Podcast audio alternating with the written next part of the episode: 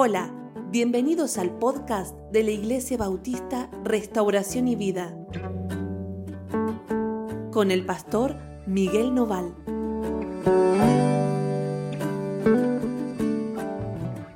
Hola, ¿cómo están? Dios los bendiga muchísimo. Estamos comenzando nuestra semana y vamos a hablar hoy de un pasaje muy recordado por, por muchos de nosotros, que es el pasaje que está en el libro de Números capítulo 13.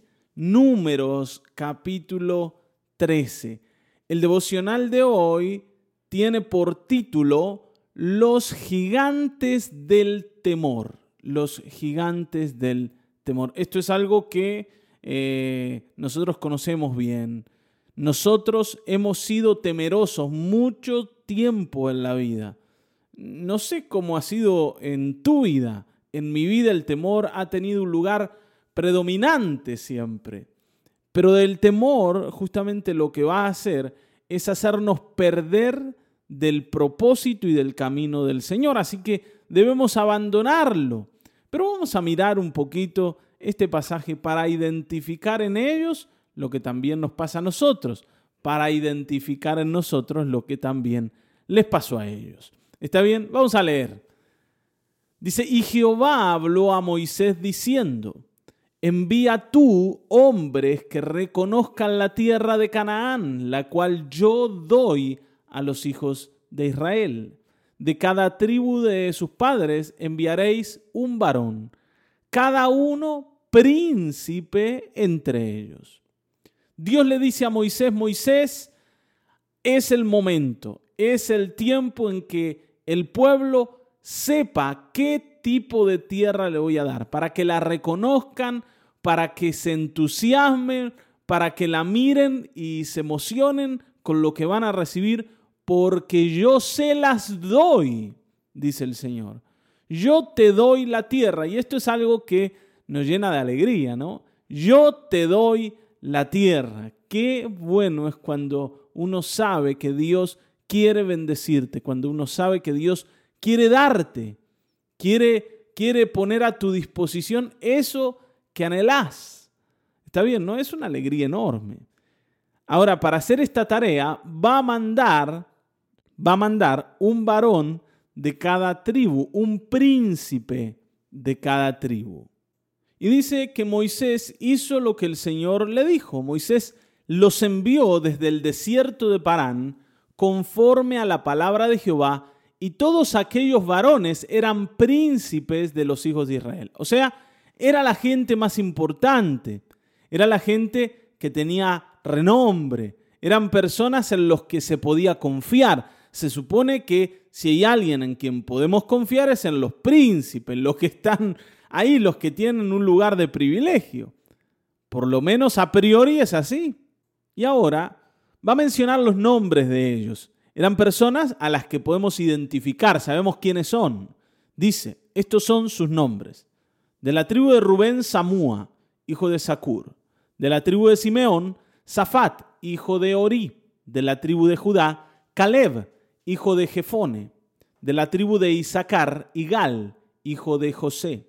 De la tribu de Efraín, Oseas, hijo de Nun. De la tribu de Benjamín, Palti, hijo de Rafú.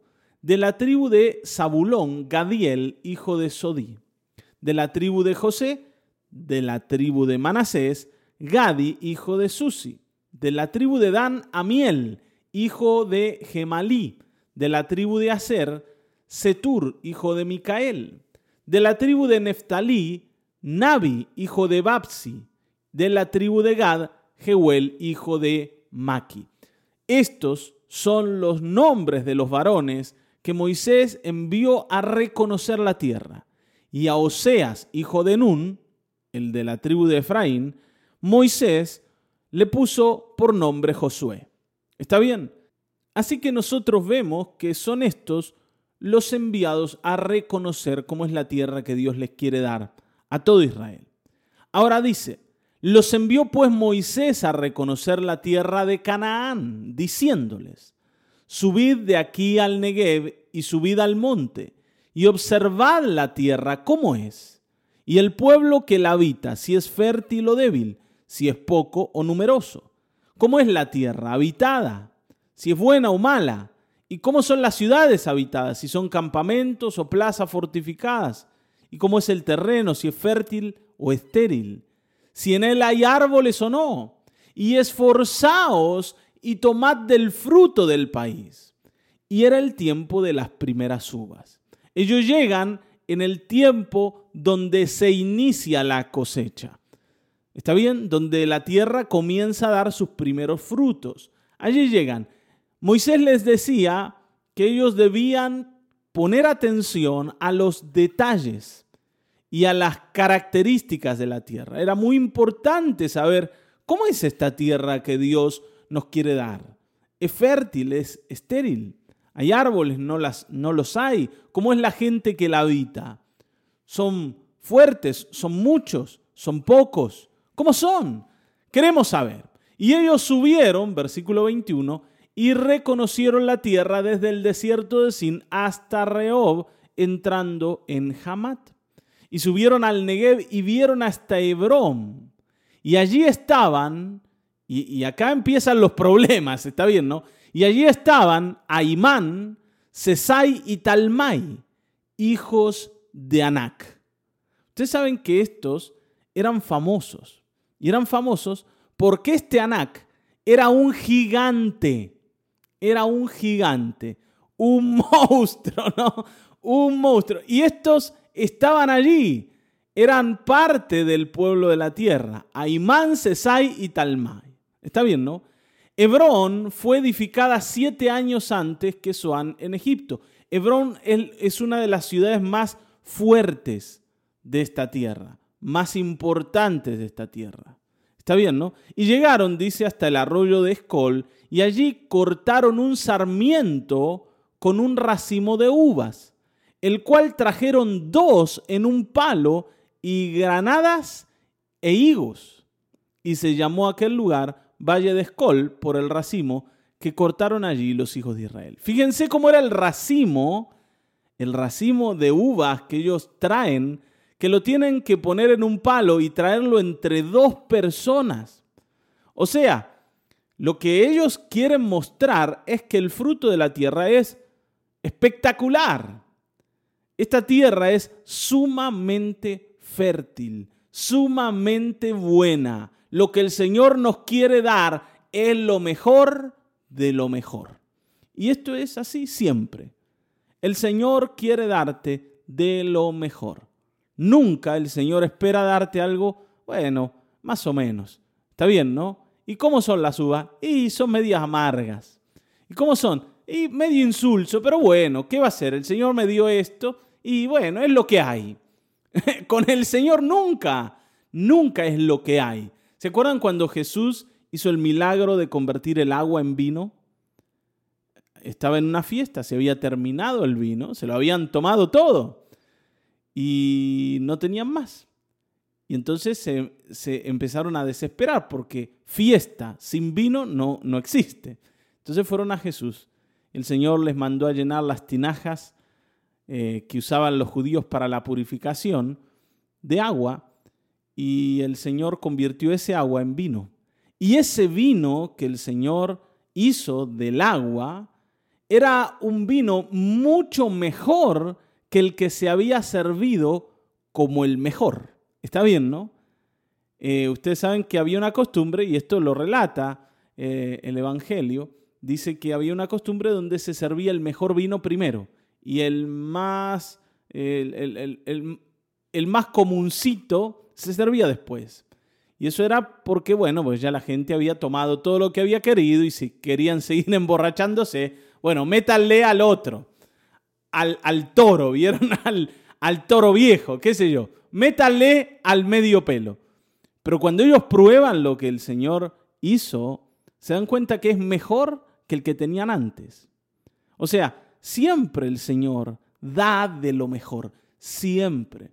Y esto lejos de, emocionarnos, lejos de animarnos, lejos de envalentonarnos para tomar esto, que es sumamente bueno, produce lo contrario. ¿Por qué? Porque ellos habían visto en la tierra a estos tres, Aimán, Sesai y Talmai, hijos de Anac. Y estos tres estaban produciendo en el corazón de ellos un temor muy grande. ¿Está bien? Vamos a verlo, miren. Dice versículo 25, y volvieron de reconocer la tierra al fin de 40 días, y anduvieron y vinieron a Moisés y Aarón y a toda la congregación de los hijos de Israel en el desierto de Parán, en Cádiz, y dieron la información a ellos y a toda la congregación, y les mostraron el fruto de la tierra. Espectacular, miren lo que trajimos. Yo creo que cuando el pueblo vio ese racimo de uvas y vio lo que ellos habían traído de la tierra, todos saltaron de alegría. Está bien, ¿no? Estamos frente a una tierra soñada. soñada. Esto es mejor que Egipto. Esto es lo mejor de lo mejor. Y el Señor nos la va a regalar a nosotros. Qué alegría, qué, qué ¿no es cierto? Qué emoción. Y, el pueblo estaba así mientras vio el racimo de uvas. Ahora tenía que escuchar el informe de los príncipes. Entonces dice, y les contaron, diciendo, nosotros llegamos a la tierra a la cual nos enviaste, la que ciertamente fluye leche y miel. Señor había dicho, es una tierra que fluye leche y miel. Está diciendo, es una tierra súper, súper eh, fértil, súper productiva, súper rica en todas las cosas. Y es así, nosotros comprobamos, es así y este es el fruto de ella. Mas el pueblo que habita aquella tierra es fuerte y las ciudades muy grandes y fortificadas. Y también vimos allí a los hijos de Anac. está todo lindo, está todo bueno. El Señor dijo que la tierra era buena y es buena pero ustedes no saben lo que es la gente que vive ahí. Y entre esa gente están estos tres, los hijos de Anac. Amalek habita el Negev, y el Eteo, el Jebuseo y el Amorreo habitan en el monte, y el Cananeo habita junto al mar, a la ribera del Jordán. No hay lugar por donde entrar. Esto es una misión imposible. Es una misión imposible. Está todo muy bueno, pero acá no tenemos ninguna oportunidad. Entonces, toda esa emoción que el pueblo seguramente sintió al verlo llegar, se les fumó al oír a estas personas dar el informe. Ahora, inmediatamente, inmediatamente cuando ellos dicen eso, se va a levantar Caleb Caleb era el príncipe de la tribu de Judá. Dice, entonces Caleb hizo callar al pueblo delante de Moisés y dijo, subamos luego y tomemos posesión de ella, porque más podremos nosotros que ellos. Está bien, ¿no? Vamos, estemos animados, los vamos a vencer, los vamos a derrotar, vamos contra ellos. Mas los varones que subieron con él dijeron, no, no, no, no, no, no. No vamos a poder subir contra aquel pueblo porque es más fuerte que nosotros. No le den bolilla a este tipo. Dice, y hablaron mal, versículo 32, y hablaron mal entre los hijos de Israel de la tierra que habían reconocido, diciendo, la tierra por donde pasamos para reconocerla es tierra que traga a sus moradores, y todo el pueblo que vimos en medio de ella son hombres de grande estatura y vimos también allí los gigantes, los hijos de Anac, raza de gigantes, y éramos nosotros, a nosotros, perdón, y éramos nosotros, a nuestro parecer, como langostas, y así les parecíamos a ellos. Nos miraban y nos miraban y decían, ustedes son unas langostitas, hormiguitas insignificantes. Y yo les aseguro que no tenemos ninguna oportunidad. Les aseguramos que lo que decimos es así. No hay forma, no hay manera. Ahora, más allá de todo esto, ¿no? Y, de saber con qué objetividad esta gente dice lo que dice, eh, nosotros vemos acá a una persona, a este Caleb, y sabemos que después Josué tenía la misma mirada que Caleb. Los vemos a ellos con una opinión diferente a la de los otros diez. Y esto es lo que nos hace pensar que la mirada de estos diez estaba en realidad construida en base del temor que ellos le tenían a los gigantes, que tenían a la gente que habitaba en la tierra, porque suponían que para derrotar a ese pueblo se necesitaba, por ejemplo, tener los carros de Egipto, los caballos de Egipto, el ejército de Egipto pero que ellos como personas que vienen de andar en el desierto no tienen oportunidad o no tienen herramientas. A ellos les parece que esto es imposible, no se puede. Es muy lindo lo que el Señor nos quiere dar, pero es imposible de tomar. No es para nosotros. No oigan a esta gente porque no se puede entrar ahí. Y la verdad es esta, ¿no? es que el temor siempre te va a decir que aquello que tenés que hacer es imposible de hacer, que aquello que tenés que enfrentar es imposible, que las batallas que tenés que pelear son batallas perdidas. Y vos te convences de que, es, de que es así. Incluso más, te convences de que tu mirada es objetiva, que lo que estás viendo es real, los gigantes están ahí, no es mentira, nosotros los vimos, no estamos inventando. Ellos son así. Las ciudades son fuertes, están fortificadas, son castillos, qué sé yo. No podemos de ninguna manera. Está bien, no podemos. Y sentimos que al decir esto somos realistas. Somos realistas. Somos personas lógicas. Somos personas sensatas. No queremos arriesgar. No queremos perder más de lo que debemos. Imagínense que vamos y nos matan allá. ¿Para qué? ¿Para qué? Busquemos otra tierra. Tal vez no tan buena como esta, pero bueno, una, una tierrita a la que nosotros podamos entrar. Tal vez alguna que no tenga nadie, ¿sí? que no la esté ocupando nadie, que esté media así como con el alambrado caído y bueno, y entramos y nos conformamos con lo que podamos. En cambio, Caleb tiene otra mirada. Dice, no, vamos, subamos, vamos a tomar posesión de ella, nosotros vamos a poder más. Entonces uno dice, ¿qué le pasa a Caleb?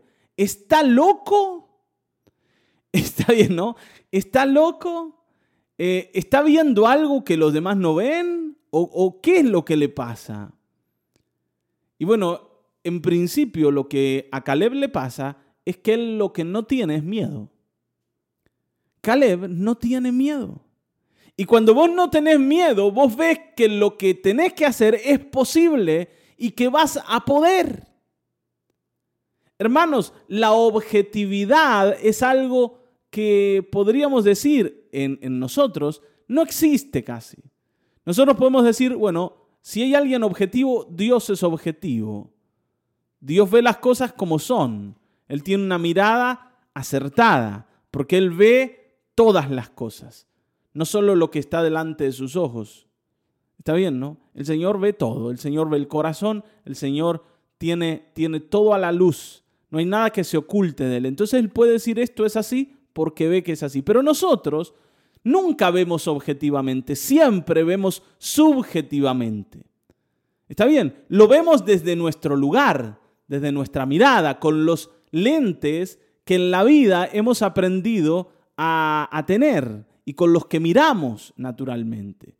Y nosotros nos hemos acostumbrado a temer, nos hemos acostumbrado a mirar a los gigantes y decir, contra estos no se puede, no lo intentes. ¿Está bien? Nos hemos acostumbrado a, a, entender que en la vida hay cosas que son imposibles y que no son para nosotros. Mi papá me decía siempre esto, vos naciste para rico y sos pobre. Está bien, ¿no? tenés gustos de rico, pero sos pobre. Así que abandona esos gustos, abandona esos sueños, porque no son para vos. No vas a poder. Y entonces eso, ¿me entienden? A veces hace que uno en la vida diga, bueno, yo no voy a poder. Y, los que logran algo son los que tienen plata. O los que logran algo son los que se casaron con la persona correcta. Yo me casé con una persona incorrecta. Entonces tuve mala suerte. Y como tuve mala suerte, bueno, yo no voy a poder ser feliz en el matrimonio. Los que logran algo son los que tuvieron buenos hijos, tuvieron la suerte de tener buenos hijos, pero yo no, a mí me salieron torcidos los pobres. Y entonces, bueno, ¿qué voy a hacer? Nací para sufrir. Hay un dicho, ¿no? Que también lo repetía mi papá, que decía, el que nace barrigón es añudo que lo fajen.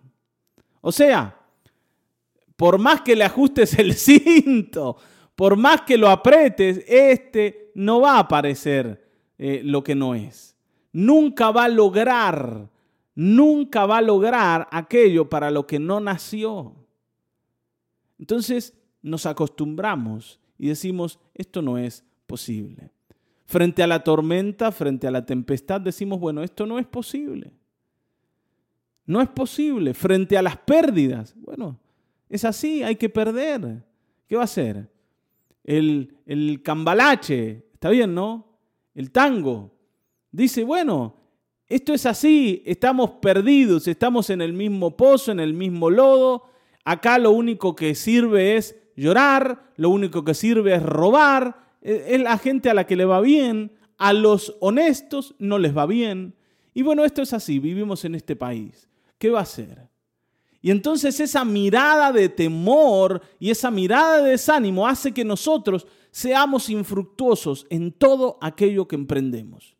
Incluso más, gente estudiosa, gente con una capacidad enorme, se vuelve inútil porque se ha acostumbrado a vivir bajo el miedo y bajo el temor.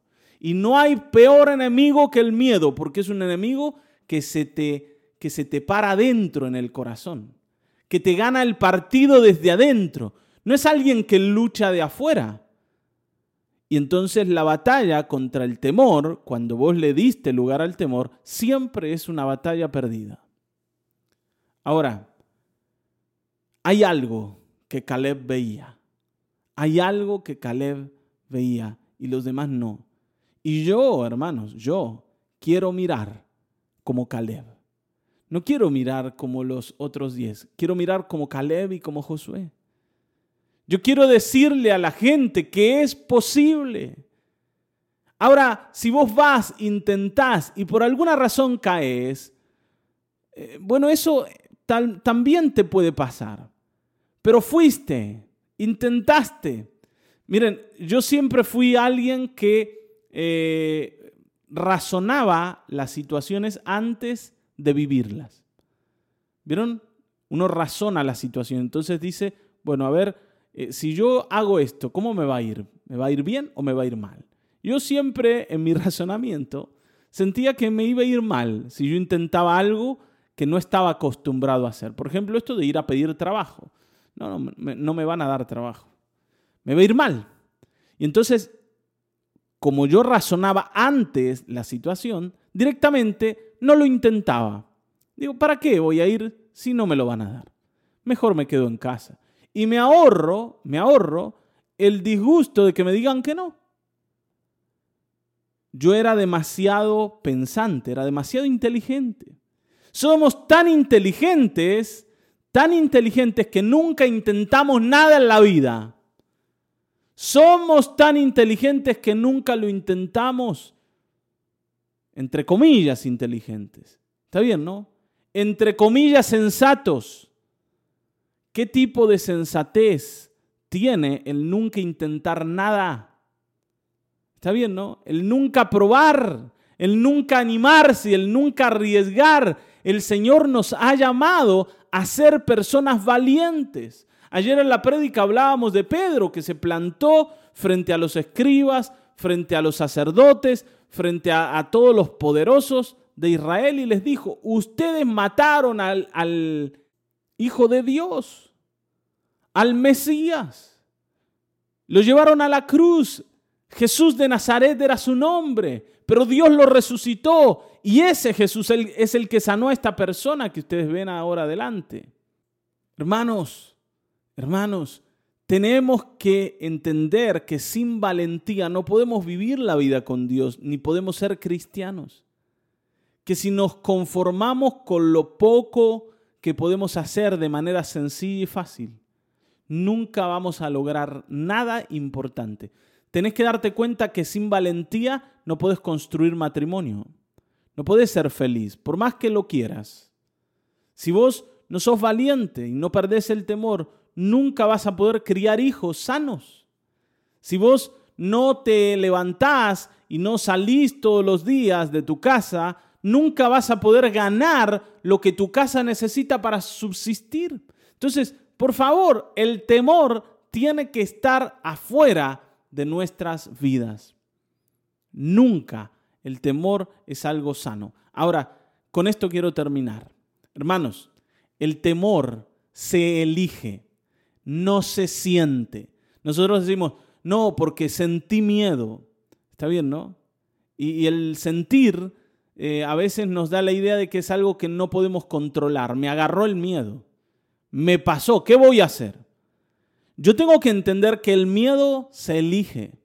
Por eso Dios le decía al pueblo, ustedes no teman. Si el Señor te dice no temas, quiere decir que podés elegir no temer. El temor siempre se va a presentar como una opción. Va a estar ahí.